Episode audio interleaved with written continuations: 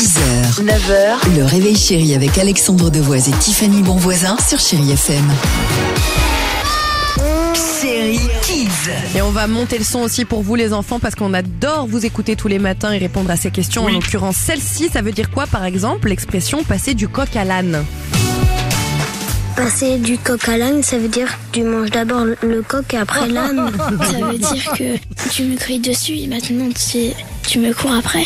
Ça veut dire qu'avant tout le monde te respectait et maintenant tout le monde te rejette.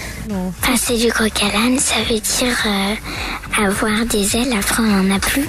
Passer d'un réveil à une verseuse. Ça veut dire qu'on passe à avoir deux pattes et après on se blesse et on a quatre pattes.